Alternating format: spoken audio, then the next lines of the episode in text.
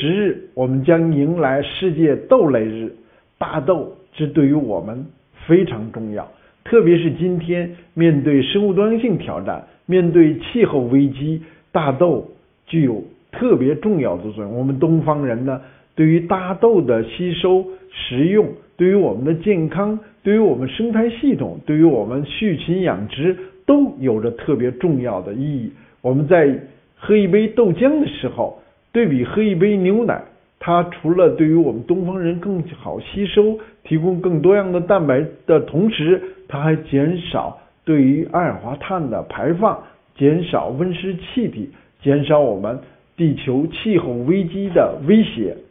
让我们一起携起手来，保护大豆，纪念大豆，用好大豆。